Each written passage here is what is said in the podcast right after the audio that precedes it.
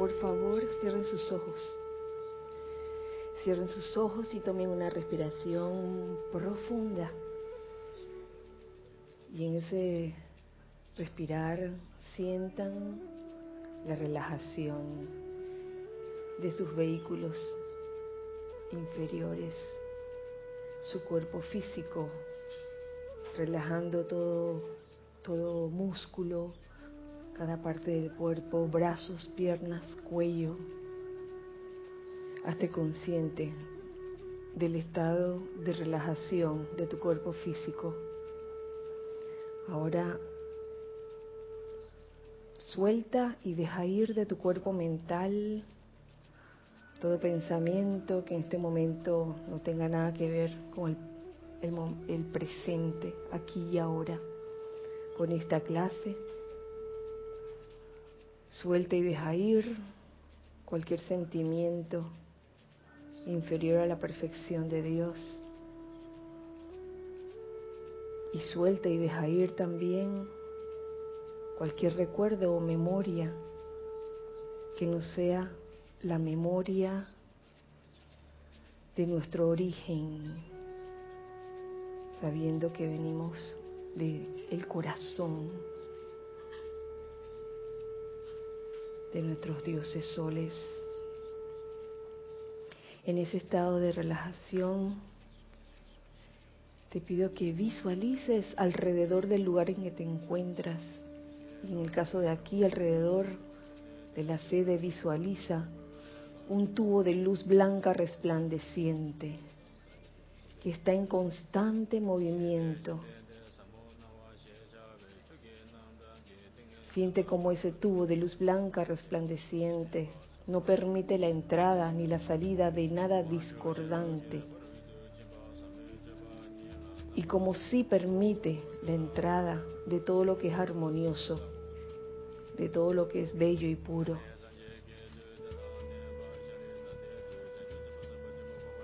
Ahora visualiza desde muy arriba,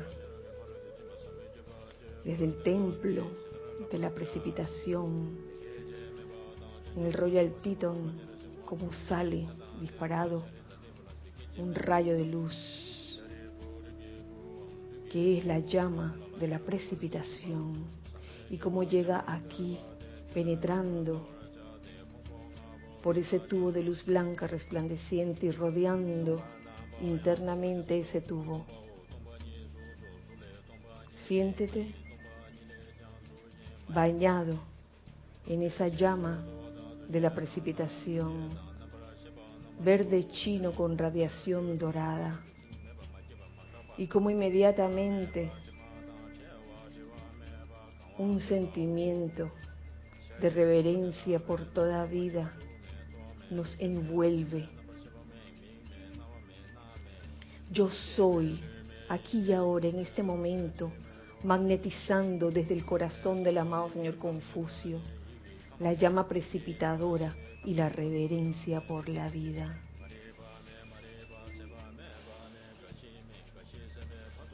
Siente en ese aire que estás respirando la esencia de esta llama, verde chino con radiación dorada como llena todo tu ser, toda tu vida, todo tu mundo.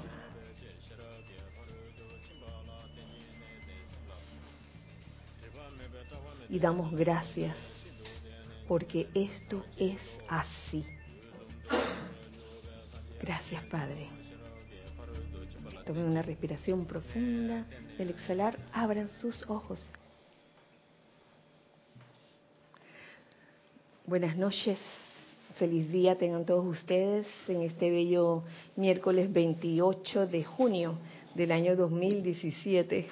Es el último miércoles del mes de junio. Ya la otra semana, como estamos en julio, ya estamos a mitad de año. Em, este increíble año.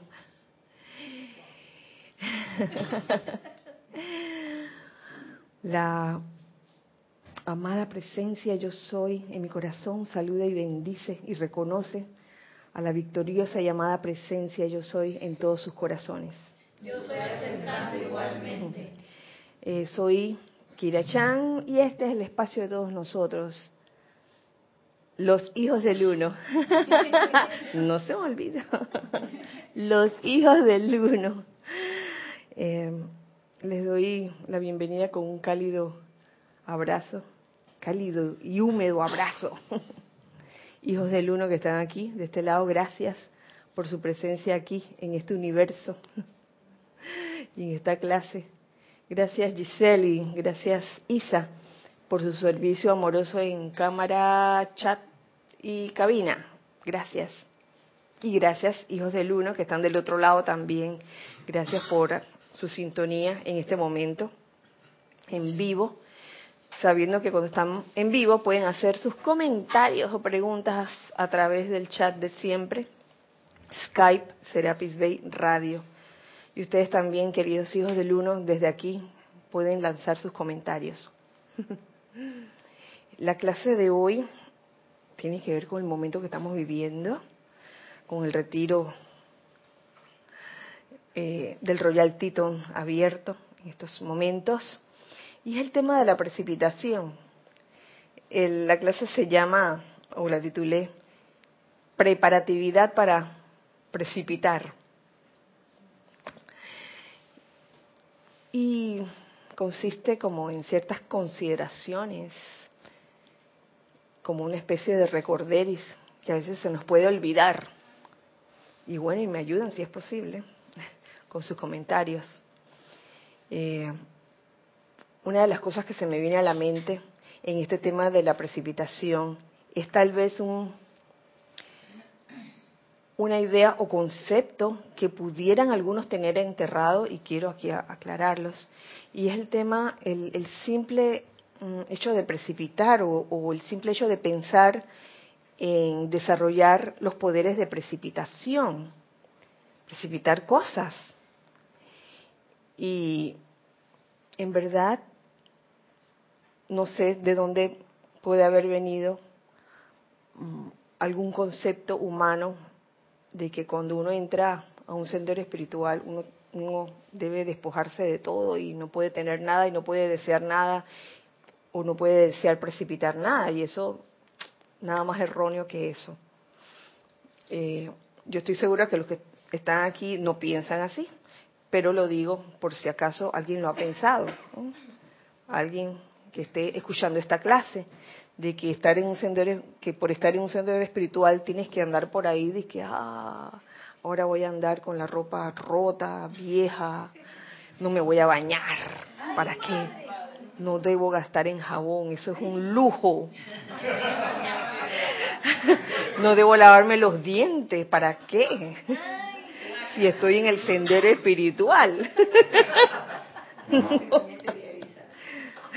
Perfumarme, nunca. Peinarse, no, hombre, no.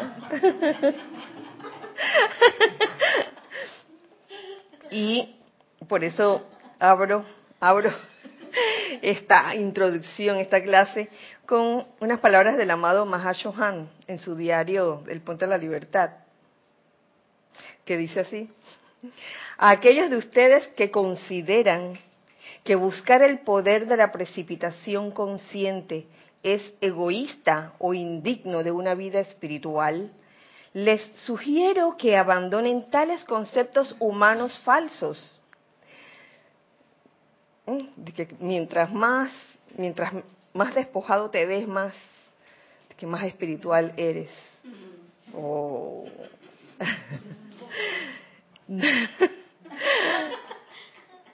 no es únicamente para ustedes que buscan la resucitación de dicho poder, sino que a través de ustedes, como canales, la belleza que yace en la séptima esfera podrá exteriorizarse y se exteriorizará sobre la tierra.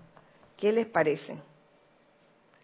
Es necesario, es necesario buscar o desarrollar ese poder de la precipitación. Eso no es un lujo ni es una cuestión de que, ah, que, ahora no debo aspirar a nada o, a desear que se precipita en cosas bellas.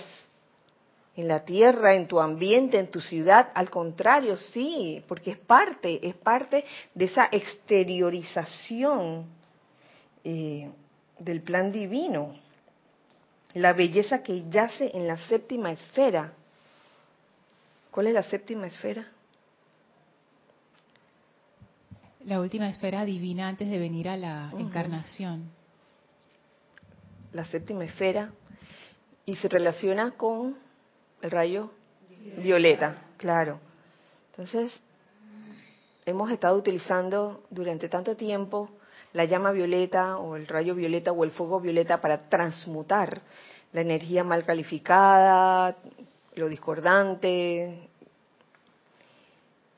Pero en realidad el fuego violeta tiene ese propósito que acaba de mencionar el amado Mahashohan, de que bajen todos esos regalos. ¿Y qué esperamos para hacerlo? Vamos a esperar y redimir toda la energía mal calificada. Yo creo que se pueden hacer las dos cosas. Se le puede dar esos dos usos al fuego violeta. Por un lado, redimiendo todo aquello que necesita ser redimido, toda la energía mal calificada durante encarnación tras encarnación, pero también, oye, ya es hora de que comencemos a, si es que no hemos comenzado ya, a crear. Y el, y el poder de la precipitación es para eso, para crear, para crear belleza aquí. ¿Quién quita que es porque a veces la gente, los estudiantes actuales tuvieron muchas encarnaciones en, en, en, penitencia y en despojarse de las cosas? Eh, o en esta encarnación conocieron algo de la doctrina budista o del, desapego. Me recuerda lo que el amado Gautama señala acerca de esto, que la doctrina del desapego, la real, el real sentido es eh, lo opuesto a la carencia de deseo, que no es lo mismo desapego que carencia de deseo. Eh, que porque en realidad sí se necesita deseo intenso para precipitar el plan divino, el reino del cielo, como le querramos llamar, la belleza, manifestarla acá. Entonces, parece que, eso es como una tendencia, una línea de, búsqueda espiritual que creyó que el, el, desapego es sinónimo de carencia de deseo, y no es eso, porque sin deseo no le sirves a nadie, o sea, estás ahí sentado sin desear nada. ¿Para que tiene una llama triple? Que de eso se trata la llama triple, que te impulsa a más, a expandirse, a desear, invocar el plan divino. Entonces, eso me recuerda lo que acaba de decir. Es que la llama triple en tu corazón es tu poder magnetizador. Entonces, si va a estar ahí haciendo nada, haciendo nada. Haciendo nada, es lo que dice la Madre María, el Cristo, el Cristo momificado. ¿Qué hace el Cristo momificado?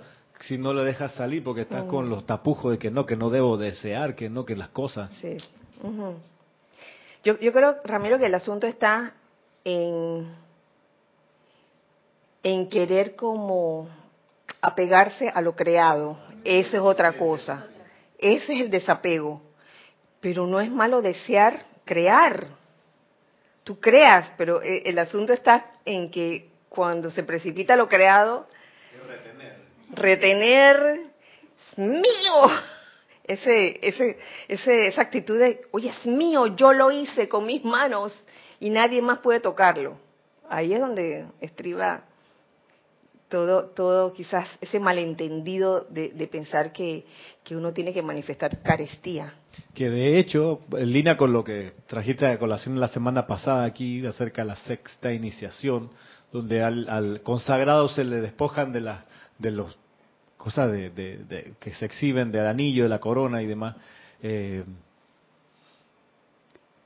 en esto con el desapego, eh, veo la línea esa de, saber que eventualmente lo que se ha precipitado se va a eterializar. O sea, no está aquí para ser inmortalmente retenido, se va a eterializar. Entonces, ahí el error en la sexta iniciación de sufrir porque a uno se le despoja de lo que se le haya dado como objeto de consagración. O sea, en, el libro, en el templo de Luxor, claro, pueden ser cosas así más físicas, pero de, de, vestimenta y demás, pero a lo mejor en el mundo en el que estamos nosotros puede ser un nombramiento en un puesto, en un trabajo, puede ser un objeto más grande, una casa, un carro, que de repente la vida hace rap y lo, lo saca de tu, de tu, de tu órbita. Entonces, estar tranquilo en la sexta iniciación de que así como se requirió en su momento algo como eso, vendrá lo que sea, ¿no? En el sendero que continúa, o sea, no, no uno no muere en el momento que se lateraliza lo que tiene, lo que ha logrado precipitar. Pero si tiene sentido de apego, pues está, va a sufrir el doble. Tú sabes que eso lo veo bastante y a nosotros nos ocurrió las veces que, que nos mudamos, que, que la sede se mudó de lugar, que había que despojarse de un montón de cosas, cosas muy queridas. Wow, me acabo de acordar. Me acabo de acordar de, aquel altar de madera tan lindo. Ay, me confieso, no, no, he querido despojarme de... Un, un altar pequeño que está allá arriba, que tiene patitas, donde, donde estaba, eh, sí, donde estaba el señor Gautama. Eso era un altar en los comienzos de, del grupo, cuando estaba en Casamami, ¿te acuerdas? Lo que pasa es que aquí en este inmenso salón se pierde. Pero cuando eso se hizo era para un salón que era un octavo de lo que es este cuarto. Y entonces era el altar. Tengo que defender lo mío. Y, y, me dio risa que, que en estos días alguien mencionó de que, oye, hay que deshacerse de eso. Y yo dije, no. esto, esto es una reliquia. ¿Y la olla que encontré yo, que te mostré? ¿La qué? La olla que te mostré hace unos días. La olla que te mostré, que encontré en mi casa, que viene de casa mami también. Ay, imagínate, ay, la olla. No, no, no, no, no. Desapego. Entonces, eh, eso le puede ocurrir a cualquiera, incluso a mí, a cualquiera de ustedes también. Esto de, del apego exagerado, diría yo, cuando ya es hora de, de eterializar un, objeto que cumplió su función. Pero no es por nada, pero ese altarcito está bueno. Hablando en serio, no tiene comején, no tiene comején. Tú sabes que si no sirviera... es un súper librero, por cierto. Es muy bueno para el libro. Pero la vitrina sí se va, la que tiene el video. La, radio blanca esa que anda dando vuelta todavía. La, radio, el equipo de música blanco que anda dando vuelta por ahí. ¿Eso está ahí todavía? No, puede ser. ¿No? vas a creer dónde está. Ah, por eso me es familiar. Cayó a mi casa entonces. eso lo mandé. Se resiste a partir. eso lo mandé a eterializar. ¿No será que el objeto mismo no quiere irse? Oye, y a veces de vez en cuando una de estas sillas se rompe y la dejamos afuera y, a los días aparece de nuevo adentro. Pasan cosas extrañas.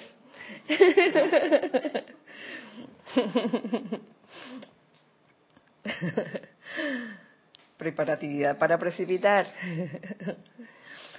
La siguiente consideración que les traigo, a mí me hizo mucha gracia por una palabra. Yo se los quiero leer así como, como salió de eh, esta enseñanza del Maestro Ascendido Jesús en, en el diario del Puente de la Libertad Jesús. Dice así, el mundo de la forma está lleno de pensamientos y sentimientos precipitados de la humanidad generados por el uso descontrolado de, las facultades creativas de pensamiento y sentimiento. Quien venga a asistir a las masas no solo tendrá que disipar estas imágenes exteriorizadas que plagan a sus creadores, sino que también deberá mostrarle a cada individuo cómo regresar al mundo de causa y dejar de atraer la luz universal a, a formas de limitación, privación, enfermedad y muerte. El individuo que desea elevarse por encima de los efectos de estas manifestaciones desagradables tiene que darse cuenta que primero tiene que despejar su casa mental, su casa mental, me gusta el término como lo pone, de las imágenes mentales que allí se encuentran. Todos tenemos nuestra casa mental. Y luego conscientemente crear, partiendo de la luz pura, nuevas imágenes y formas de belleza, armonía y perfección.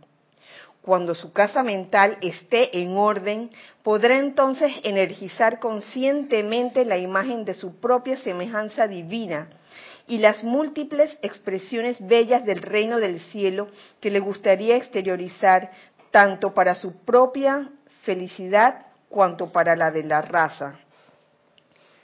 Esta, esta última línea, tanto para su propia felicidad cuanto para la de la raza. Si tú no eres feliz, no puedes hacer feliz al resto de la humanidad. Tenemos algo en chat. Gracias, Gis. Juan Carlos Plaza de Bogotá, Colombia, dice, en cuanto a la precipitación, casi nadie cree que esto sea posible.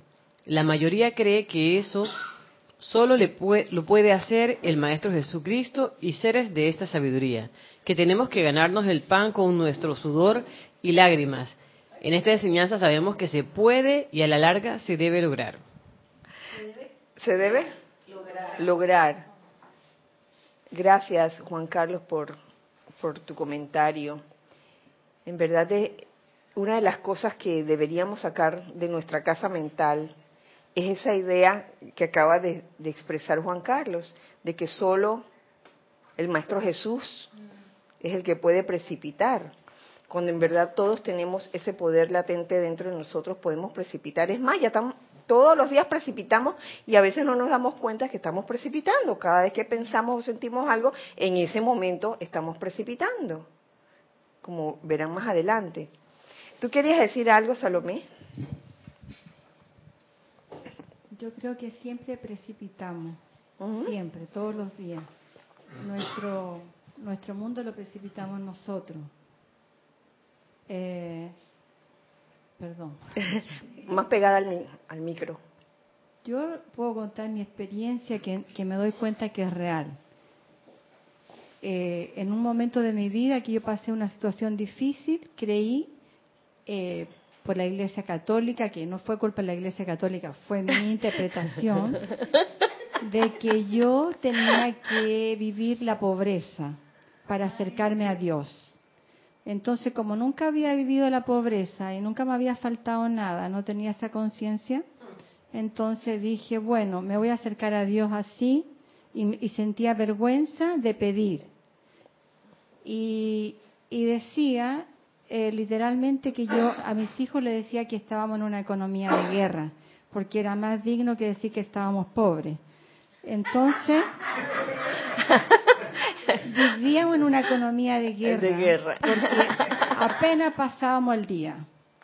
Siempre con, lo mínimo, nunca nos faltó donde dormir, ni una casa, ni nada, pero era una economía de guerra.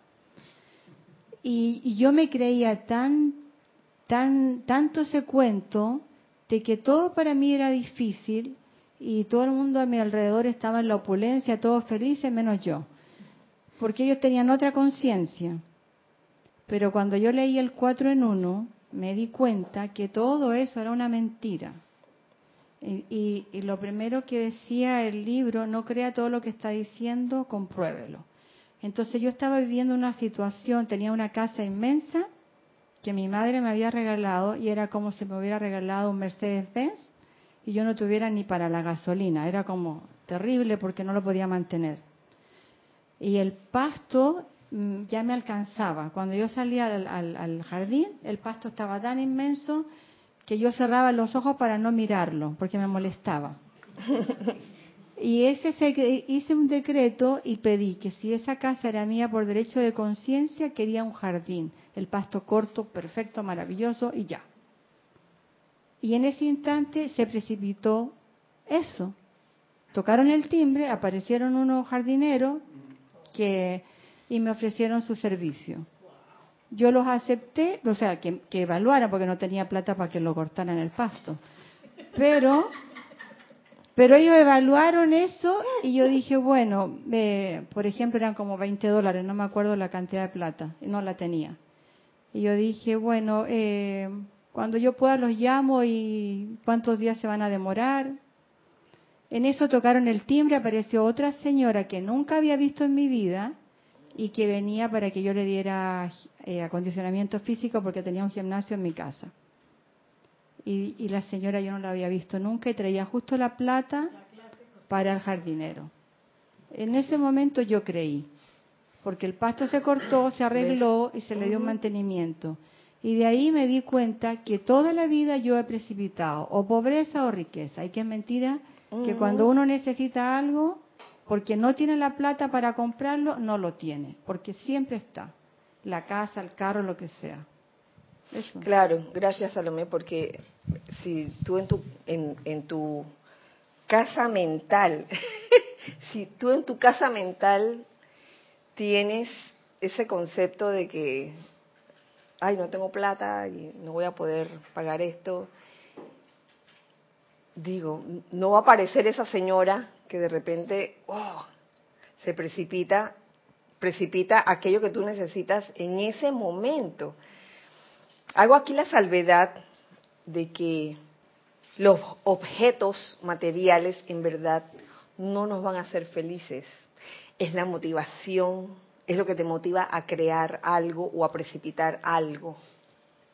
Es el motivo porque si uno, por ejemplo, quiere precipitar una casa o un automóvil a todo meter, a todo dar el último modelo y todo eso, y dentro de ti abrigas quizás en tu casa mental el motivo de apantallar a tu vecino, de que para que tu vecino vea que tú eres gente de clase.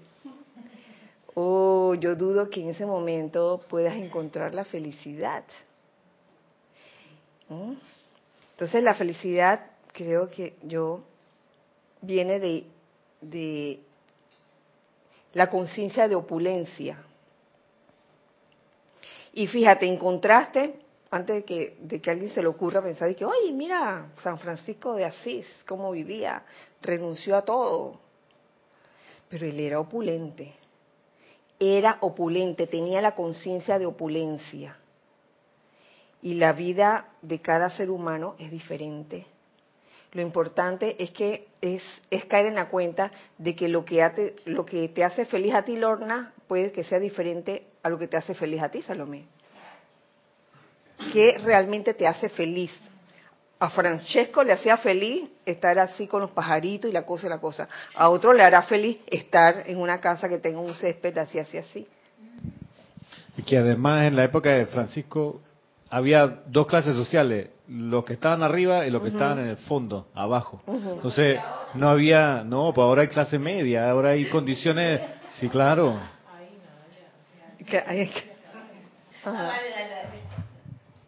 Entonces él no tenía otra opción, si no quería estar en el mundo banal de la familia de donde venía, la otra opción era, creo, ser así como se, se dedicó a vivir. Hoy en día hay un montón de grados, desde el techo que tiene máxima riqueza hasta el que tiene mínimo, un montón de grados entre medio, que tiene que ver con todos los adelantos que hemos tenido en educación, en acceso a servicios, etcétera. Entonces, hoy en día, hacérsela de San Francisco en el siglo XII es como, no es necesario, hermano. No. Gracias, Ramiro.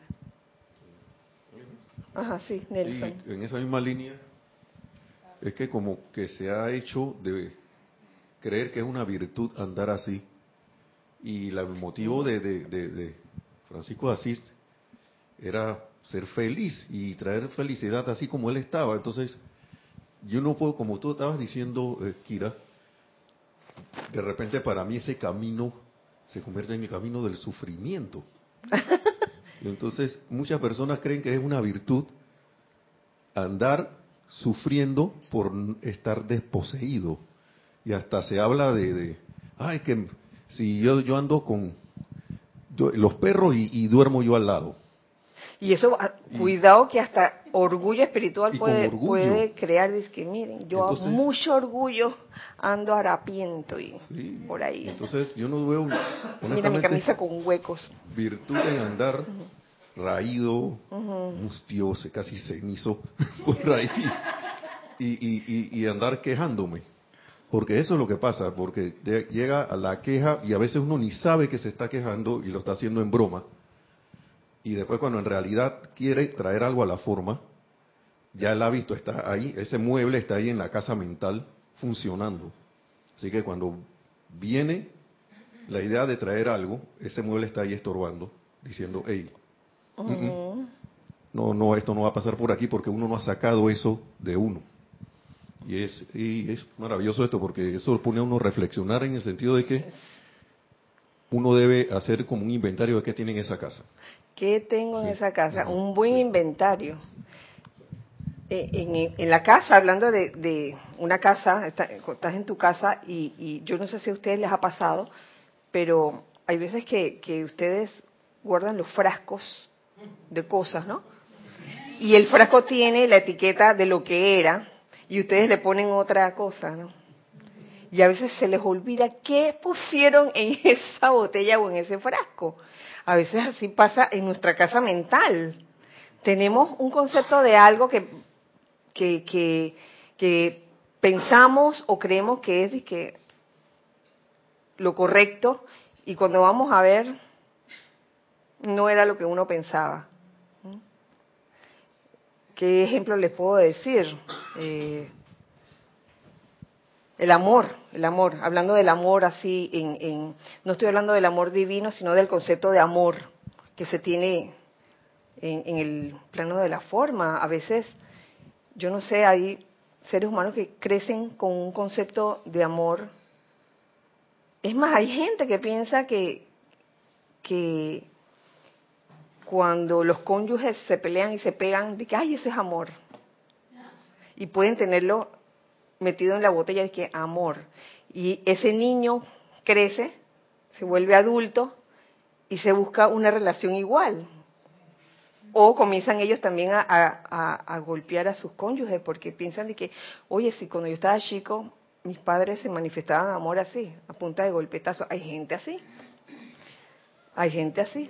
¿Te parece extraño?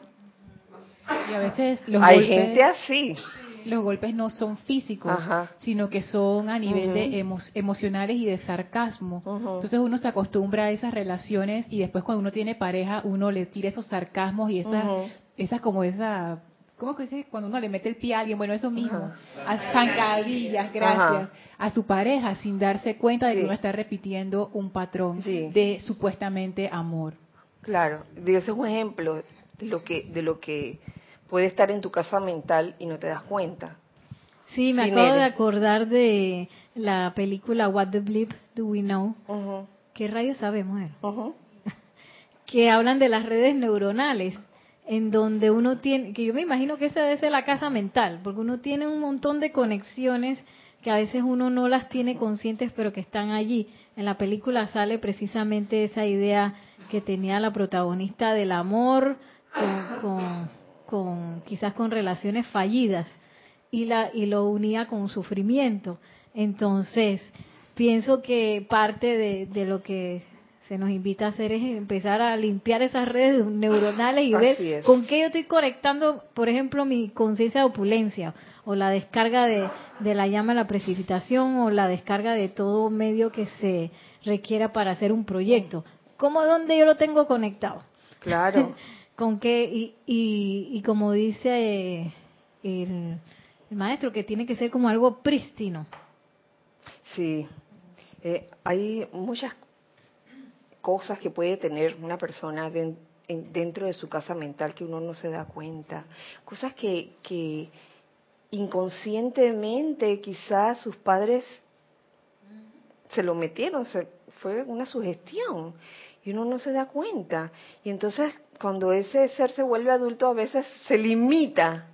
No me atrevo a hacer esto. No. ¿Se acuerdan la película de Visa al Paraíso? Por favor. El, protagonista crece con, con cierta limitación y como con miedo a experimentar o, a ser más osado, precisamente por eso que vivió durante su infancia. ¿Alguien quería decir algo? Ah, Salomé. Creo que cuando despertamos a, esta, a esta verdad que es la precipitación y, dejamos de tener apariencias de, de ausencia y de cosas, es cuando verdaderamente nos acercamos a la presencia para poder servirle, porque si vivimos en un escenario en que me falta para pagar la luz, me falta el carro, me falta lo otro, estamos todos distraídos en ese me falta, me falta, y, y no podemos verdaderamente ser un canal de luz para, para ayudar a los demás. Creo que es como, en el caso mío, yo digo, bueno, si me falta alguna cosa, algo está malo. Entonces, no puede faltar para poder tener la, mente despejada de esas distracciones y poder servir. Entonces, algo está en mi cabeza que todavía está repitiendo la misma cosa de que me falta algo. Hay que analizar eso. Sí, sí, sí. Sobre todo cuando vienen estas cuentas de electricidad o de teléfono, lo que sea. Eh, una no sé decir, no sé si decir una costumbre sana o, algo que se me que se me pegó en los años que viví con Jorge, era que venía la cuenta y antes de pagarla, desde antes de pagarla, apenas recibíamos la cuenta de electricidad, gracias Padre por la provisión. Y, yo, y te cuento, Salomé, que hubo momentos en que hubo una, un momento en especial que fue bien crítico porque no, en ese momento, haciendo cuentas, no alcanzaba ni para pagar la renta, el alquiler de, ni de la sede en Serapis en Casamami, ni, ni del apartamento donde vivíamos.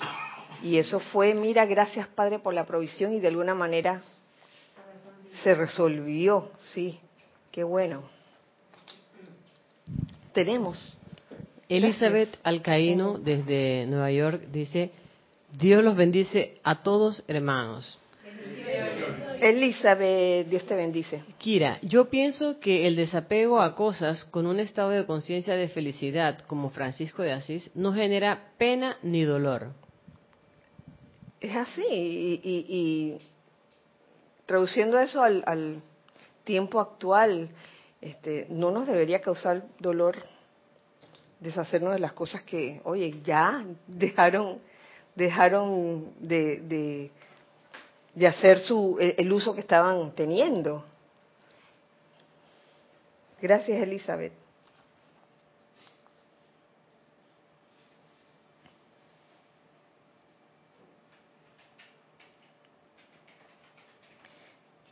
Luego de limpiar bien esa casa mental y de, buscar en cada rincón para asegurarnos de que los conceptos que tenemos están bien puestos, las ideas que tenemos. Eh, viene el asunto importante de considerar que es el cuerpo emocional.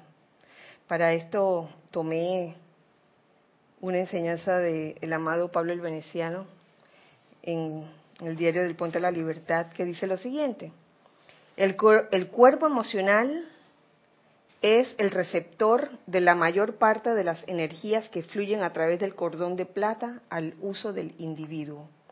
Estas energías son para el propósito expreso de dar vida a bellamente diseñados y perfeccionados pensamientos forma, creados por el cuerpo mental ante la indicación respectiva de la inteligencia autoconsciente. Cuando las energías del mundo emocional alegremente se abalanzan dentro de un pensamiento forma perfeccionado, se energiza la matriz o cáliz, se le da vida y comienza su viaje final sobre el rayo precipitador al mundo de la forma. Uy.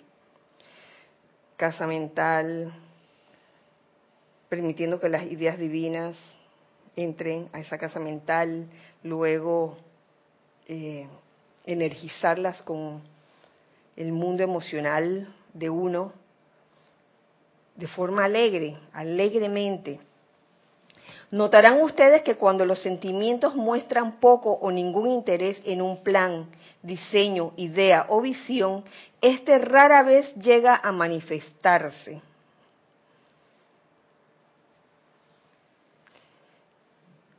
Rara vez llega a manifestarse. O sea, es importante el entusiasmo o el interés que uno le ponga a lo que uno desea precipitar. Queda entre los pensamientos forma nacidos muertos. Ay, Dios mío, ¿qué son eso? Nacidos muertos, sí. Fueron ideas que no se energizaron quizás por, por falta de, ese, de esa alegría, de ese entusiasmo y eventualmente regresa a lo universal sin haber sido reclamado ni completado.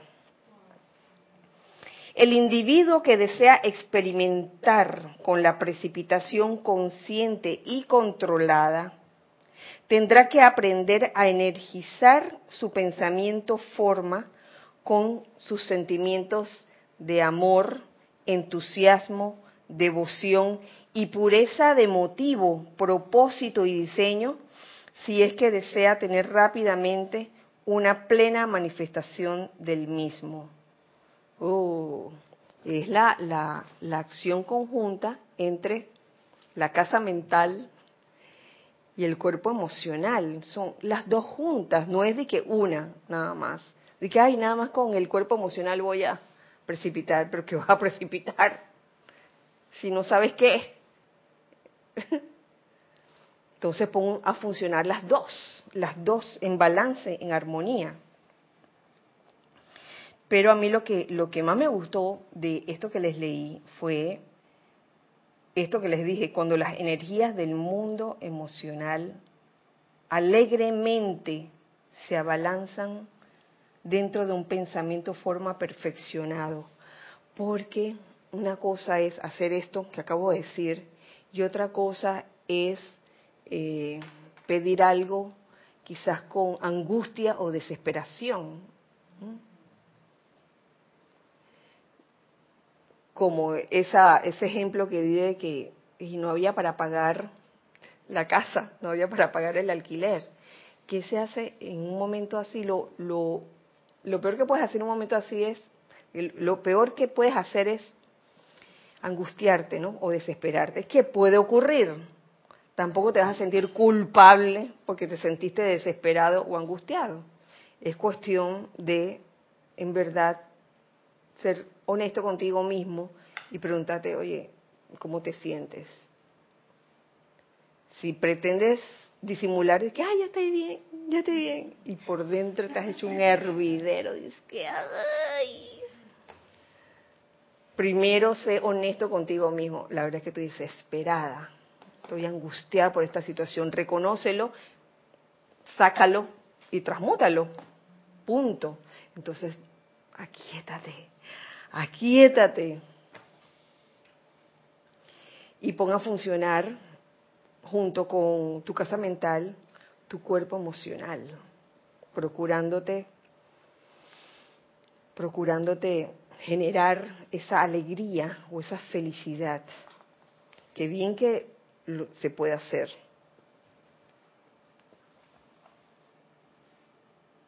¿Y cómo se puede hacer? ¿Alguien se le ocurre una forma? Sí. Yo creo que, como tú dices, aquíétate sintiendo la paz, convirtiéndote en yo soy, porque sabes que eso es una, es una apariencia y que también puede ser una gran oportunidad para que tomes conciencia que tú puedes cambiarla con un llamado y ya. Y eso te, te va fortaleciendo tu fe, fe en la, en la divinidad, porque siempre tenemos fe, pero ¿dónde está esa fe? Muchas veces está afuera, en la angustia, en que no puedo, en que no lo voy a pagar, en que no lo voy a lograr. Es fe que no vas a poder y vas a manifestar eso. Pero al aquietarnos, al invocar a la presencia, si tenemos fe, entonces vamos a soltar lo otro y vamos a estar en paz. y lo que tenga que venir, va a venir. Porque me, humanamente, mentalmente no, va, no vas a lograr solucionarlo. Pero sí, divinamente sí. Viene alguien, no sé, lo he pasado muchas veces. Mágicamente se resuelve, pero lo suelto, porque yo digo, si tengo que dormir debajo de un árbol, ya, duermo debajo, debajo de un árbol, no importa. Lo que tenga que ser que sea. Y nunca duermo debajo de un árbol. Oye, y junto con ese llamado a la presencia yo soy, ¿qué me dices de la llama de la ascensión, la hermandad de Luxor, los maestros ascendidos, el amado señor Lin? No hay nada eh, humillante en invocar a estos seres, a estos seres ascendidos. O hacer una práctica de gratitud también. También, sí, claro. Pero querer hacerlo, porque a veces uno, ay, piensa que las cosas le van a caer del cielo, de que ah, estoy esperando que me llegue la felicidad. Haz algo. Sí, Ramiro. No. Ah, Haz algo al respecto, pero no, no te quedes allí, no nos quedemos allí estáticos. Y que el quedarse estático equivale a quedarse en un estado de letargo. ¿Y eso qué es? ausencia de de amor, claro. Que, ay, que yo soy puro amor, pero me quedo estático, no hago nada al respecto. Haz algo. Haz algo por ti mismo, sin llegar, claro, a, ese estado de conciencia de yo mi mío. Por ti mismo. Tiene, uno tiene que procurar ser feliz uno mismo para poder emanar esa felicidad a, los demás. Irina. Fíjate que eso que estaba planteando Neria ahorita tiene mucha relación con esto que estás hablando porque hay un decreto de opulencia que habla, eh, o sea, cuando uno hace el llamado, uno le dice a la magna presencia, saca o quita la obstrucción, quita de mi mundo emocional lo que esté obstaculizando la manifestación de esto que estoy llamando, de esto que estoy pidiendo. Entonces yo siempre me preguntaba, pero ¿por qué en el mundo emocional si la cosa es física? y que hago en la cuenta de eso, de que eso que plantea Nere, esas redes neuronales, esa porque eso es lo que dice el maestro ascendido San Germain, que por ahí es donde viene la energía divina. Para eso está el sistema nervioso, para ser transmisor de eso. Pero si eso está obstaculizado, entonces eso es como un tranque, así que se forma como una carretera. No pasa nada ni entra nada, se queda ahí, entonces eso nunca se va a precipitar. Y por eso es que ahora me acabo de acordar de ese decreto que dice eso, saca de mi mundo emocional lo que esté obstaculizando esa respuesta. Y a mí me pasó que cuando empecé a hacer ese decreto, no es que tampoco se precipitaron las cosas, pero por lo menos me sentí más tranquila. Sí, Irina, gracias. ¿Tú querías decir algo? Claro, Nelson. por esa misma línea de, ya que el maestro ascendido San Germain habla de, de que cuando uno no tiene así resultados, puede que uno necesite hacer más un esfuerzo adicional, lo que él le llama aplicación dinámica, porque algunos individuos, y entre ellos yo creo que me meto yo también, tenemos más obstáculos ahí metidos. Entonces él dice, hey, si ves que la cosa no está funcionando, ese decreto que dice Naya, que, use ese decreto y que, eh, sí, dale más, aplica, dinámicamente haz tu aplicación. Porque algunos de repente que, ay, bueno, yo hice tres decretos y la cuestión me funcionó.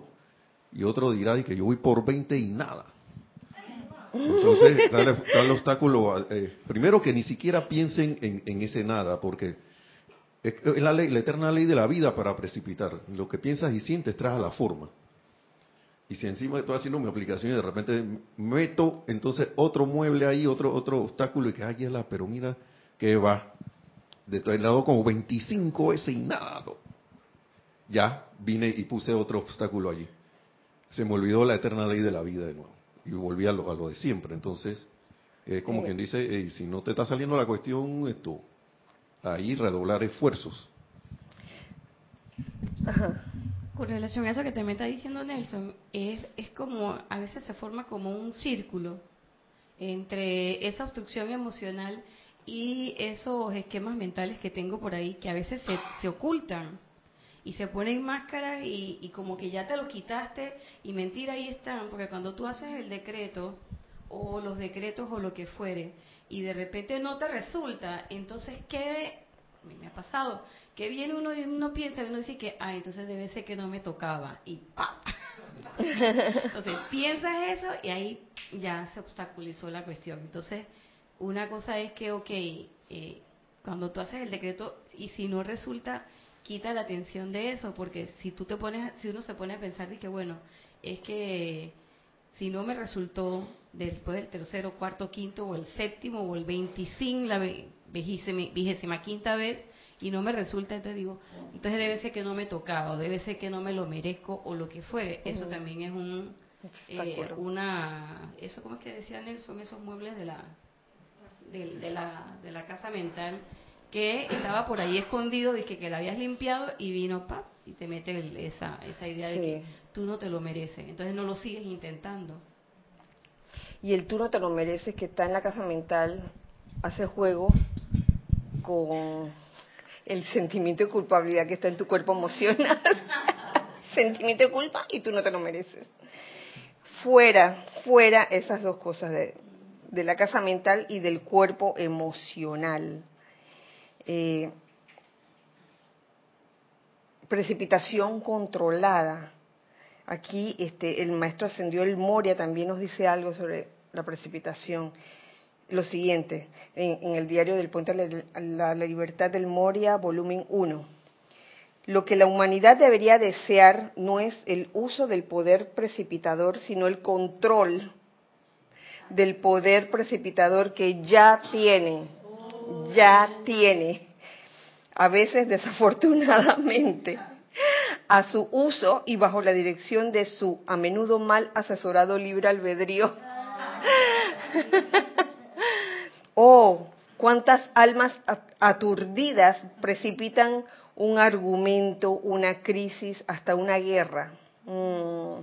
El hombre debe aquietarse lo suficiente para darse cuenta de que debería precipitar ese que estaba sin tilde, yo no sé si en verdad quiso decir de qué debería precipitar, y luego aprender, y luego aprender cómo utilizar sus maravillosas facultades de pensamiento y sentimiento para gobernar no solo la cualidad, sino también la forma de su precipitación. No solo la cualidad, sino también la forma de su precipitación. Así se convertirá en maestro de la energía, estableciendo causas cuyos efectos precipitados en su mundo y asuntos serán agradables, armoniosos y de beneficio general para la vida cualidad y forma. Bueno, antes de ir a cualidad y forma, tenemos un algo en el chat. Verónica Olivo de Bahía Blanca, Argentina, dice bendiciones a todos. Hola Verónica, bendiciones para ti. A mí, en lo personal, me ha pasado estar nueve meses sin trabajo. Yo no dejé ni un día de decretar, de ver o entender que tenía que aprender, qué tenía que aprender de la situación. Y no nos faltó nada. Había para comer, solventar los gastos comunes y recibimos la ayuda de mucha gente querida. Igual hubo momentos difíciles. Si ahora ya hace seis meses que tenemos trabajo ah. y ya está fijo. Ay, bueno, gracias. Gracias, Padre. Y gracias, Verónica, por compartir esa vivencia cuando uno, como dices Salomé, cuando uno de verdad tiene fe, cuando uno tiene la certeza de que el yo soy o la presencia de yo soy es la fuente de toda provisión, en verdad nada te falta. Y yo creo que a uno en la vida le vienen como esas, no sé si llamarle pruebas o situaciones en que pareciera que, que no fuera uno a poder solucionar una situación, pero la solución está allí, a la vuelta de la esquina. ¿Cuántas veces no, no nos ha sucedido algo así en las cosas pequeñas? Y luego uno practica primero en las cosas pequeñas y luego en las cosas grandes. En cuanto a este asunto, o, esto que decía el, el amado Maestro El Moria, de gobernar no solo la cualidad, sino también la forma de su precipitación. Tener en cuenta ambas, cualidad y forma. Yo estaba pensando en eso. Yo estaba pensando, te digo, y se me vienen dos ejemplos a la cabeza. Uno, en el mundo culinario, puedes, por ejemplo, querer prepararle una comida a un niño. O sea, que los niños así se ponen quisquillosos, ya no te como esto, yo no te como lo otro. Entonces quieres prepararle, quieres prepararle algo nutritivo y que él sienta como el deseo de comérselo, pero entonces le, le prepara brócoli y puré, vamos a decir. Y se lo pones así en el plato. O sea, tiene la cualidad porque el brócoli es buenísimo, puré, un poco de carbohidratos también. Y el niño ve ese plato así todo. Pero si tú usas un poco la imaginación y conviertes ese puré en un castillo, sí, en un castillo y pones el, los arbolitos. Y yo hacía así con alguien y ese alguien yo le hacía así a alguien y ese y ese, esa niña se comía sus brócolis.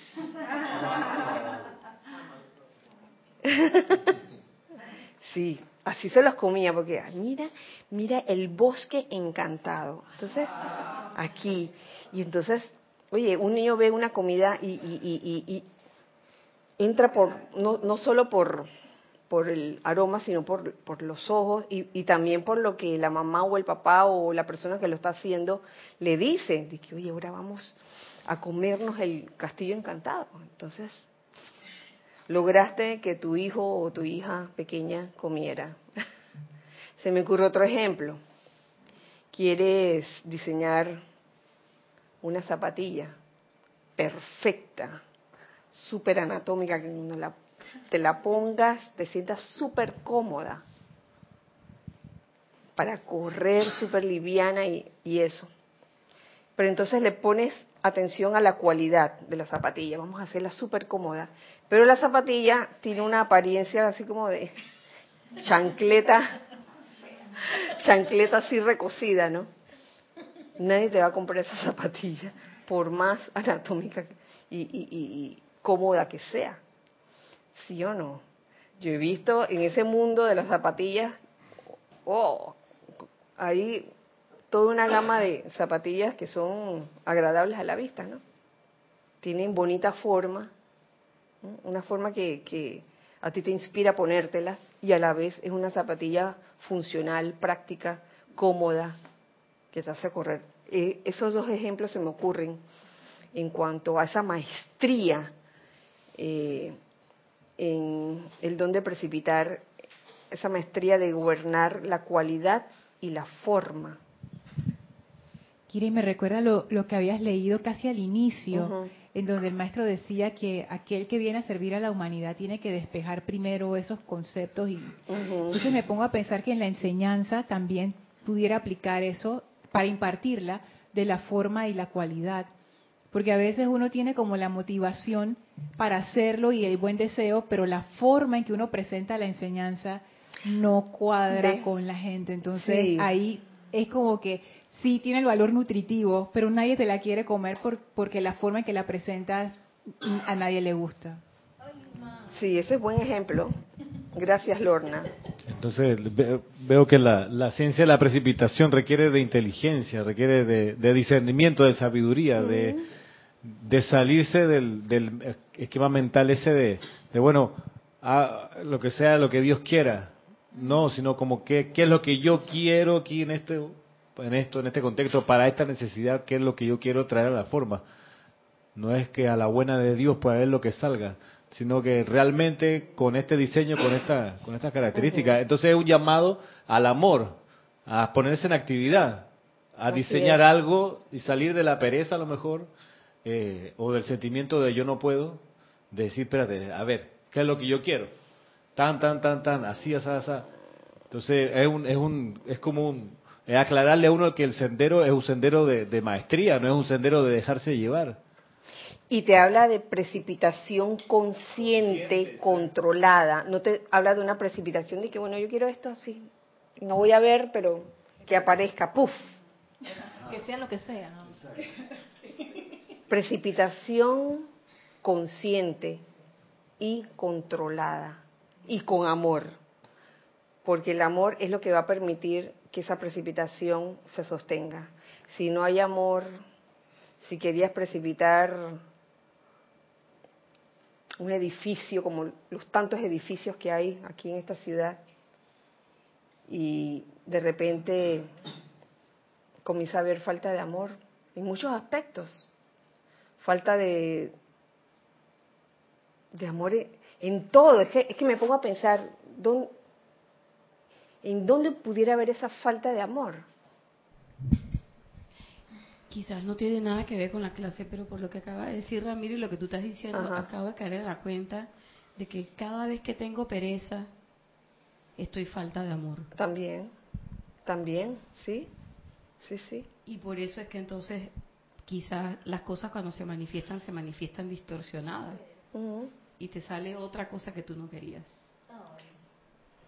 No, es que pasa, pasa que de repente puede generarse una corriente de energía quizás discordante por un edificio construido que presenta una serie de defectos y, los, los que lo hicieron en vez de, tratar eso con amor, ¿qué quiere decir con amor? Con buena voluntad, con buena disposición, a eso me refiero, no, no que vas a llegar de que te amo, toc, toc, toc, toc, te amo, no, eh, oiga, se le rajó la pared, vamos a arreglar eso.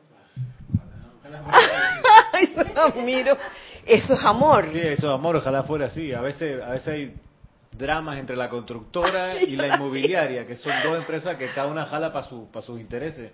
Y, son matrimonios que surgen por conveniencia, pero se ponen a veces bien hostiles y no se pueden mm. divorciar hasta que no terminen la obra. ¿Ves? Tú dices, chuleta, aquí la gente se agarró a puño, pero te terminó el edificio pero, pero permeado de esa... Sí. Mm, mm, mm. ¿Te imaginas? Y entonces comienzan, se, organizan toda la gente que vive en ese edificio, de que... Sí, entonces en, que en toda la reunión de, de, dueños de apartamentos comienzan las... Yo antes asistí a esas reuniones y dejé de asistir, la verdad. Hasta me metí en la, en la directiva y eso, y yo dije, no, no, ya no, no, no, no, no. Kira, se me ocurre también en, ahora que estás hablando de eso, hay, yo he visto lugares donde hay negocios que nunca fructifican. Nunca fructifican, nunca, eh, o sea, no entra ni un alma. No pegan. Y pasa uno, y pasa otro, y pasa otro, y pasa otro, y siempre. Hay un dicho que dice, el ojo del amo engorda al caballo el ojo del amo engorda al caballo, así es, ¿no? Sí, yo veo algunos restaurantes que prosperan y se sostienen por tiempo y tú vas, buena comida, buen servicio y regresas, todavía sigue la buena comida y el buen servicio.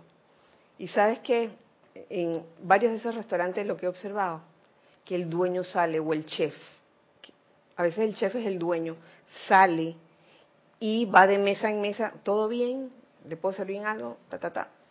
El ojo del amo engorda al caballo, le está dando amor a su creación. Y no de que una vez yo recuerdo que, yo no sé si tú estabas ahí, Gis, en el restaurante de... No lo voy a decir. Ay, casi lo digo. Pero recuerdo que Jorge había pedido algo, una corvina al cartucho, y como que se notaba que no había sido al cartucho, sino quién sabe cómo. Y cuando fue a reclamar, oye, no sé qué dijo el propio dueño, oye, más nunca regresamos allá. No se, no se lo coma, pues, una, una cosa así. Oh, error, error. Sin embargo, otros restaurantes donde el mismo dueño llega, uff, eh, y, te trata te trata como ser humano te trata como como ser viviente no te trata como como un clink clink clink clink a ver cuánto te puedo sacar Gira pero sin ir tan lejos la gente que atiende la verdulería de aquí cerca tú compras las cosas te las traes a casa y al día y yo me doy cuenta que vino una cosa dañada a los tres cuatro días voy y le digo oye aquella cuestión que me llevé estaba la mitad dañada y algunos te dicen, sí, pero no puede ser. Y otros te dicen, ¿verdad? ¿Qué era lo que estaba así? Va y busca una y me la da. Y encima después dices que, oye, le regalo unos guineos. ¿Viste? Entonces a esa, a esa tiendita uno le da ganas de regresar. Claro. Al otro que me dijo, que se hizo el loco, más nunca fui. Bueno, esos son ejemplos de, cómo el amor es importante en la, en la precipitación de, en este caso, de un negocio, de una empresa, para sostenerlo. A, mí en ese mercadito hay, uno donde, donde siempre me regalan agua de pipa, una pipa. Ah. Así que, bueno, yo creo que ya tenemos suficiente por hoy. Muchas gracias por su sintonía. Eh, Deseo que la magna presencia, yo soy el amado Señor Confucio y la llama de la precipitación envuelvan, los envuelvan a todos ustedes, a todos nosotros y que en verdad eh, sintamos ese deseo de ser reverentes con la vida. Que así sea. Y recuerden, nos vemos la otra semana. Gracias por su participación los, hijos del uno aquí, los hijos del uno de allá. Recuerden siempre que somos uno para todos. Dios les bendice. Gracias.